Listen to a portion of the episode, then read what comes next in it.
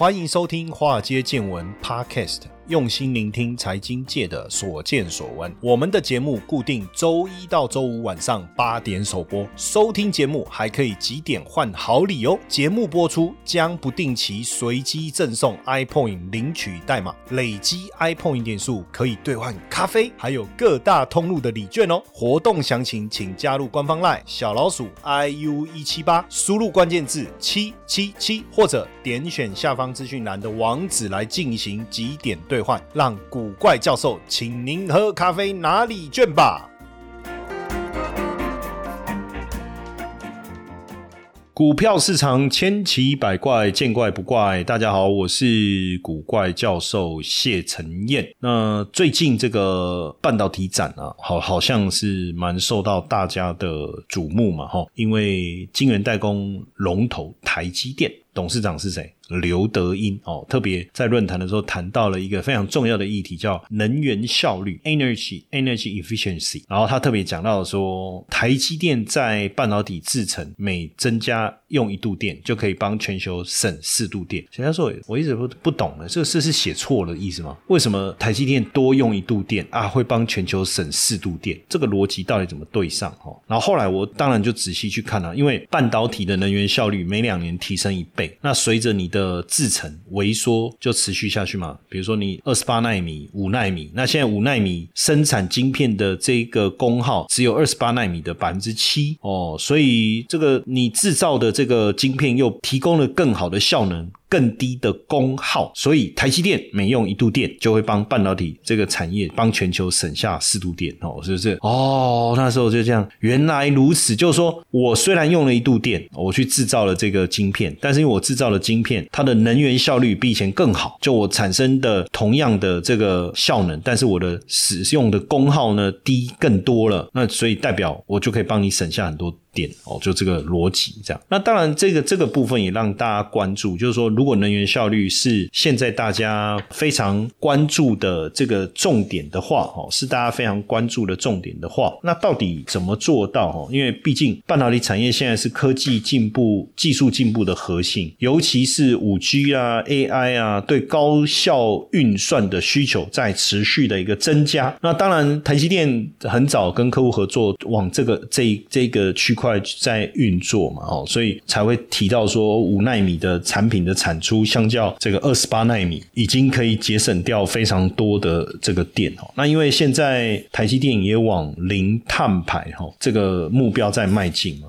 呃，二零三零年碳排放要回到二零二零年的水准哦，甚至到二零五零年，整个供应链看是就是说能不能达到近零。碳排放这样的一个一个水准哦，这样的一个水准，当然要达到这个目标不同啊。不过像他们现在台积电也跟这个呃爱斯摩尔啦、应用材料啦、Lams Research 啊，还有东京威艺科创啊，在能源效率上面来做努力。呃，现阶段台积电当然带动了整个半导体产业的发展哈，但是哦，未来谁能够接棒哦？未来谁能够接棒？环球金的董事长啊，是徐秀兰嘛，对不对？他在谈到这个呃化合物哦，化合物半导体这个部分，他讲化合物半导体的机会与挑战哈，他有讲到说化合物半导体分功率元件哦，像还有通讯射频元件两大类哈。化合物的材料就目前化合物半导体的材料就是碳化系跟氮化钾哦。那碳化系到二零二七年的规模可能可以上看六十三亿美金了哈。呃，复合成长率。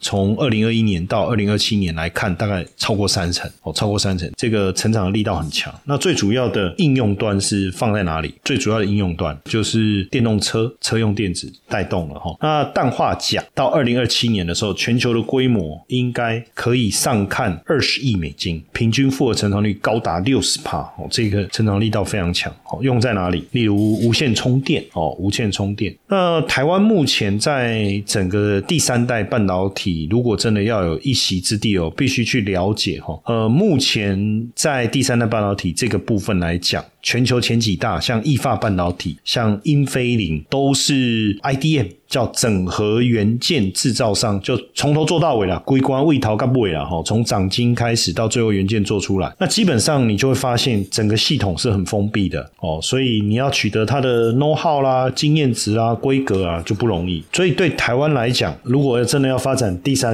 代半导体，它会面对的挑战是什么？第一个就是呃原材料就基板的制造不容容易，而且成本相对来说也比较高。再来就是元件材料的检。测跟分析的方法，这这个发展还不够成熟。那再来，当然就是面对市场的挑战哦，怎么去面对欧欧洲这些大的国际公司，他们在 IDM 这个部分哦，所以这个是未来我们必须要想办法，所以要想办法串联，让呃整合在一起，变成一个群聚哈。这个群每每天讲群聚都觉得怪怪的，好像是那个那个疫情大家聚在一起那个群聚，但不是啊，这是一个一个团队整合的一个概念了。哈，就团队整合的概念，也确实哈，这个北美半这个半导体协会啊，在今年有出一份报告，哈，就是半导体厂现在在积极扩充产能，全球的半导体设备市场的规模会超过一千一百亿美金哦，那台湾会成为最全球最大设备采购市场，会突破三百亿美元，哦，三百亿美元。那有在半导体材料的部分的市场哦，也会大幅度的一个成长哦。那所以到底什么是第三代半导体哦？因为最近我们看到这个碳化系的大厂叫做 Wolfspeed 哦，Wolfspeed 它的股票的代号是 WOLF 哈点 US。那花旗把它的目标价从八十五美元调高到一百一十五美元了哈。然后摩根斯坦利是把它的目标价从一百零一美金调高到一百零六美元哦，为什么哦？就是我们在讲第三代半导体哈，这个 Wolfspeed 呢这几年进军电动车哦，包括通用、福斯这些电动车的动力系统都是用他们的碳化系的这个元件，所以这个哦汽车占比有将近七成导入了这个部分哈。那所以大家也看到这个市场的成长，而且真的是供不应求哦，真的是供不应求，所以大家都争相的投入资金在第三代半导体这个这个部分。份哦，那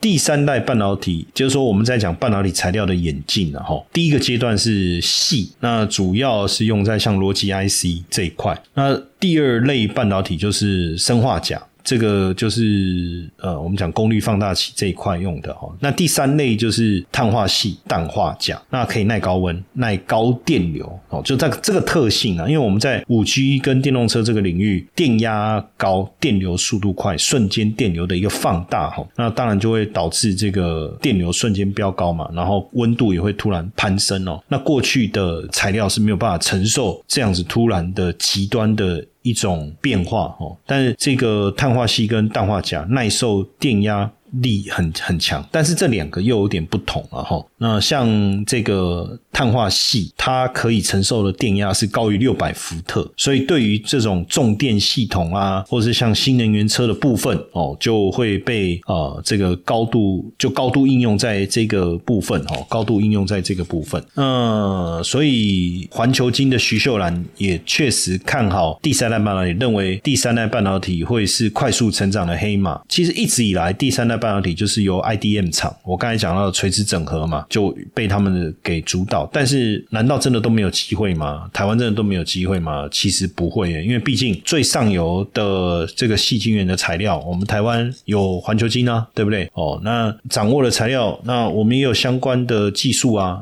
哦，所以现阶段来看呢，日本的罗姆半导体，因为它也要抢抢进这个第三代半导体这个商机哦，所以找了台湾的台达电、中美金。跟华硕，那这几个都是也都是这个叫叫做一级战将嘛，对不对？哈，因为台达电是全球最大电源供应器的制造商，那中美金大家要知道，它握它其实就是握有全球第三代细晶圆厂的环球晶哦，环球晶。那华硕呢，它投资了立志。哦，这个是电源管理 IC，电源管理 IC。所以团队的一个整合，其实当然有机会打造第三代半导体一条龙的模式啊，就有别于欧洲大厂 IDM 自己一个厂垂直的，等于说一条龙的的这个过程，变成是呃，我们透过垂直，这个比较像是垂直整合嘛，哈，垂直整合。所以第三代半导体高效率、低能耗、散热快这个特性啊，当然如果借由台日的一个合作啊，能够发挥出来，哦，发挥出来，然后应用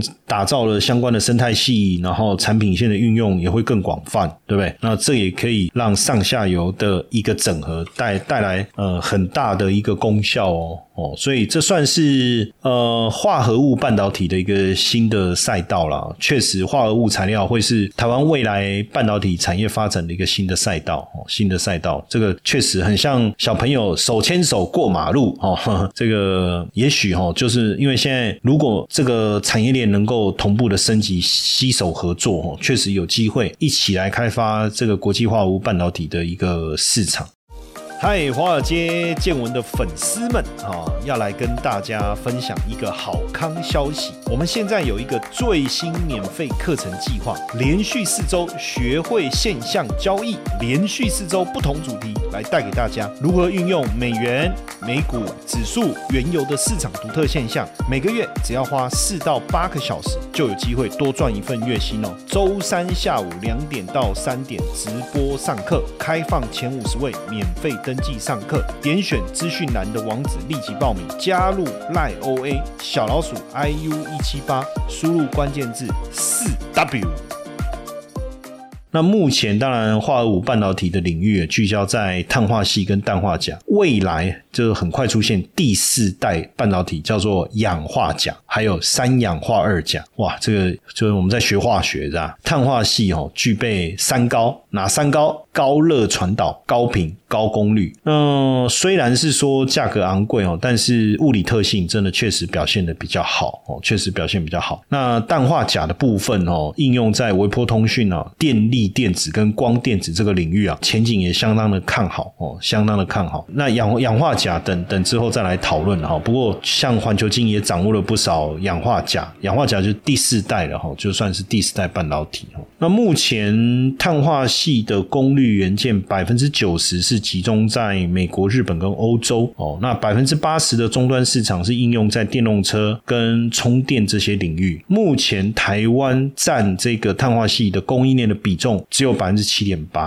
哦，百分之七点八，所以呃还有很大的这个成长的空间了哈。那百分之六十的氮化钾的元件也是集中在美国、日本跟欧洲哦，但百分之九十的终端的应用是在消费性电子跟通讯，消费性电子跟通讯。那台湾在氮化钾的供应链占比只有百分之六。哦，坦白讲，我们第三代半导体这一块，呃，发展的确实比较慢哈，所以我们要要努力了哈，真的要要，这对台台厂来讲也确实是非常重要的一个发展的机会哈。半导体曾经有人说是二十一世纪的空气哈，半导体是二十一世纪的空气，因为空气很重要嘛，呃，我们不能没有空气嘛。那所以二十一世纪开以后，我们就不能没有半导体，好像也蛮合理的哈。因为你家电啊、手机啦、汽车啦、基础建设这些都有半导体的零组件在里面嘛，对不对？哦，那现在大家也知道，科技战是越来越受到地缘政治的影响，是越来越紧张啊，越来越紧张。那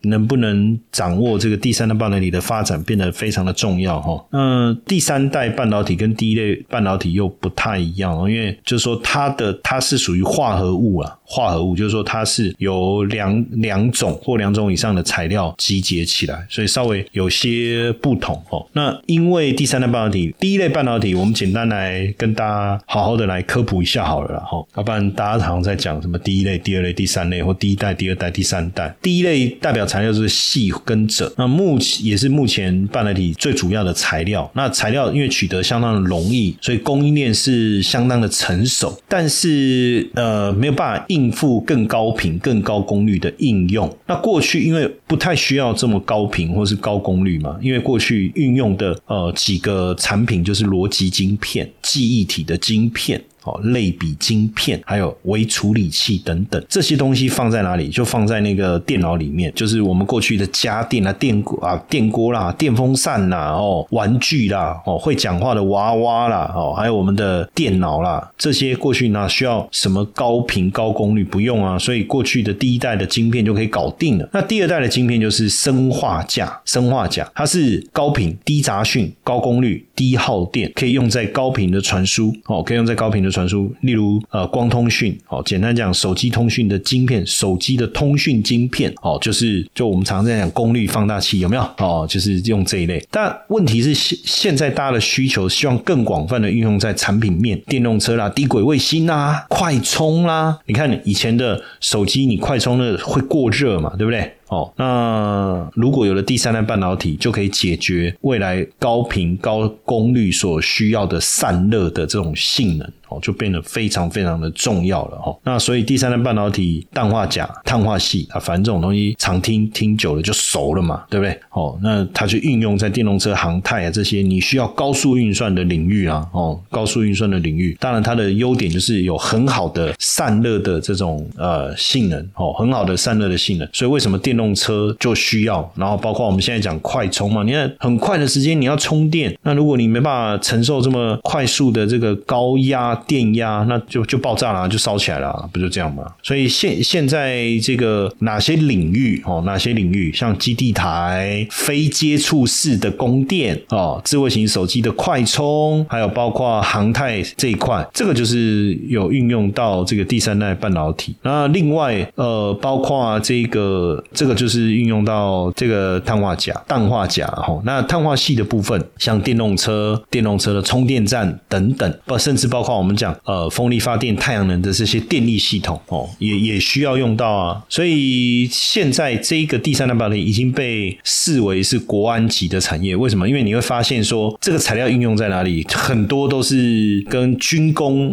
哦，军工相关的哦，因为运算呐、效能呐、电耗的部分的哈。那日本，我们刚才提，刚才有提到这个日本的罗姆半导体嘛哈，它在二零零九年的时候就收购了欧洲最大的碳化系单。晶晶圆制造商哦，那瑞士的意法半导体哦，在二零一九年也收购了瑞典的碳化系晶圆制造商，还有包括这个美国的安森美，在二零二一年收购了美国的碳化系跟蓝宝石晶圆供应商。其实为什么大家不断的在做这些收购，就是要想办法透过并购来取得专利，甚至去垂直整合整个供应链哦，这个变得非常的重要，因为甚至你要产业技术能不能延伸。到这个碳化系的基板，因为我们刚才讲到台湾，就这一块相对来讲就比较弱了哈。因为第三代半导体基板的成本其实很高，这个是它的成本大概是传统系的基板的五到二十倍哦。这个也是目前第三代半导体在发展过程中所所遇到的比较大的这个瓶颈哦。不过。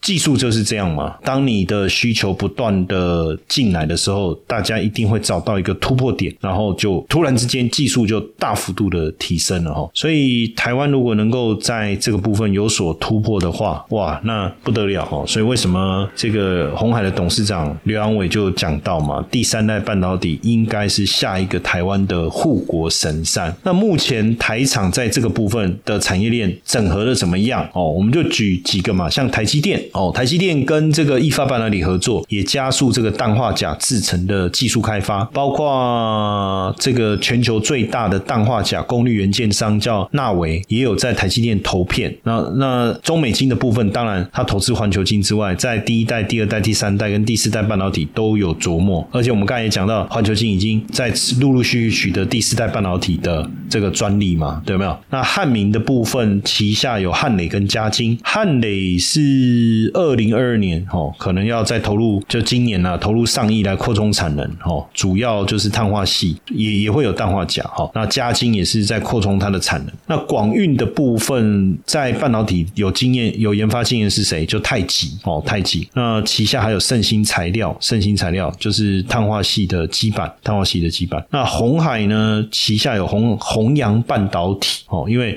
那这个弘扬伴侣之前并购了旺宏的六寸厂嘛，有没有？大家讲说你去并一个这么早以前的几乎要淘汰的厂要干嘛？原来他就只可以直接把它转型来做这个碳化系的生产、研发跟生产。哦，那当然因为这个 M H 联盟啊，他们车电这个领域啊，确实对这个需求是相相当高的哦，相当高的。所以你们有没有发现，就是一个产业的一个发展呢？你必须把每一个环节都想清楚哦，上游、中游、下游哈。那车用元件、消费性电子，它一定会带动第三类半导体整个产业的产值快速的成长。以碳化系来讲，接下来每年的复合成长率一定会超过三十趴，氮化钾年复合成长率超过七十趴。现在是处于一个起跑阶段哦，哦，起跑阶段，所以这个领域对台厂来讲，未来应该有很很很多我们可以去关注的投资的机会哈。那也稍微来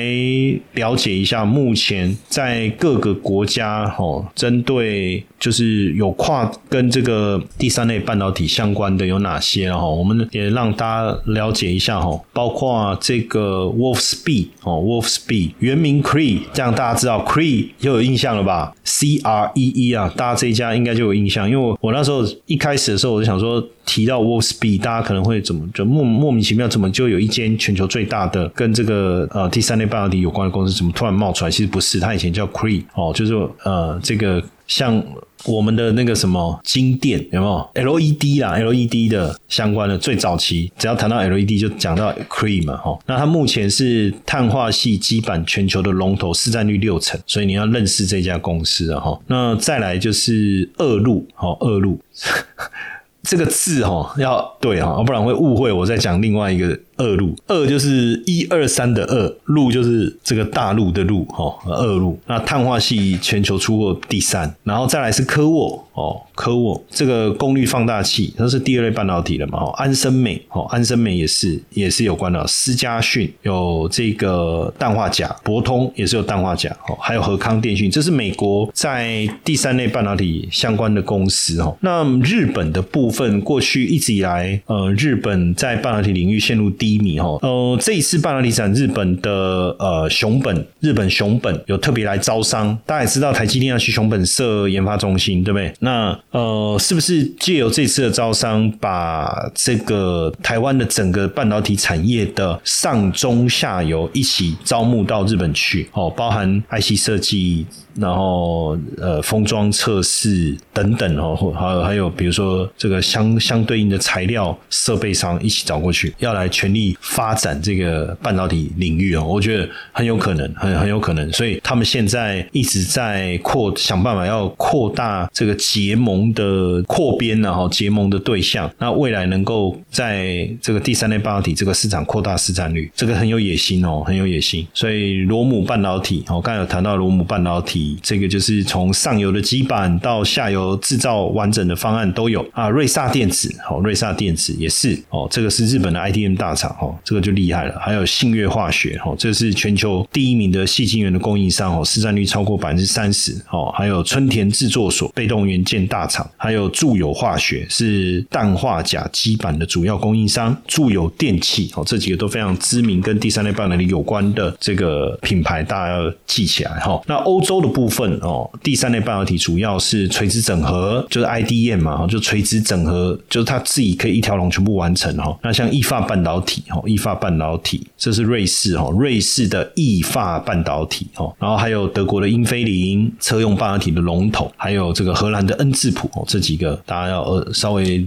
知道哈，这这几个名字哈。那台湾的部分呢，台湾的部分有环球晶，这是全球第三名的细晶圆的供应商。还有汉明集团哦，这是台湾最大的半导体设备公司啊，也是台湾唯一自制有机金属化学气象沉积法的设备商。还有汉磊是台湾唯一同时具备碳化系和氮化钾生产能力的晶圆代工哦。还有嘉晶，嘉晶能够量产六四寸跟六寸的呃碳化系累晶哦，还有六寸氮化钾累晶，这是嘉晶，就算是最上游嘛，对不对？然后再来是稳茂哦，稳茂呃也积极跨入第三类半导体了，还有宏杰科，它是是专攻氮化钾的代工，那世界先进已经也有开始量产八寸的氮化钾哈。那台积电它的细基氮化钾，这个已经研发多年了哈，已经可以提供六寸的晶圆代工服务了哈。哎，还有鹏程哦，鹏程原来在碳化系的部分哦，也也有摄入哈。还有盛兴材料是目前台湾唯一有能力生产半绝缘碳化系基板的业者哈。还有强茂，这个是具备碳化系哦和二极体设计能力的厂商。所以未来整个半导体产业的一个发展呢，也非常值得我们关注哦。如果有机会啊，也会，但这个这个领域的议题好像比较无聊啊，因为没有像比如说元宇宙啊，像车用啊，车用电子啊，或者像像电动车啊，我们可以聊一些产品啊，聊一些有趣的这个产品设计啊，哦，或是包括像 iPhone 啊，对不对？你有一些有趣的黑科技可以来聊一聊。第三的半导体就是就它无聊啦，但是至少我觉得我们也还是先让大家去了解未来这个对台湾来讲也是非常重要的一个新的赛道哦，所以我们呃也会影响到我们未来投资的选择哦，所以利用今天这一集哦，虽然很无聊的一集内容 哈，但是帮大家长一点知识吧。炎炎夏日，好想来杯冰咖啡，只要完成指定任务，谢承彦老师就请你喝咖啡哦，限额两百杯，先抢先赢，活动只到九月三十号为止。加入官方 LINE 小老鼠 iu 一七八，输入关键字 B C W 就可以索取任务条件和任务教学哦。